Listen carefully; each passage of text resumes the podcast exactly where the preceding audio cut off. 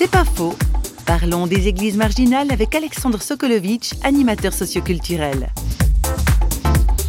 Alors les Freaks en fait c'est un mouvement qui date des années 90. C'est tout simplement un groupe de punk euh, qui découvrent la foi, qui vont dans les églises traditionnelles de leur pays et qui sentent en rupture. Et du coup, ils commencent à dire, mais on, va faire église dans notre culture. Donc, ils commencent à prier euh, par des chants enfin, à réfléchir sur la liturgie, leur mode de fonctionnement, leur mode de vie.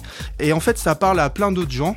Y a plein d'espèces de, on va appeler ça église, dans une culture. Donc, on peut avoir une église gothique, une église hip-hop. C'est vraiment dire, mais le christianisme est à nous et on apporte une espérance, un soutien pour euh, toute cette jeunesse un peu en décalage dans notre société, qui a autre chose, d'autres valeurs. Enfin voilà, qui a une confiance dans la vie, une confiance dans les choses et de se mettre en marche tous ensemble. C'est pas faux, vous a été proposé par parole.ch.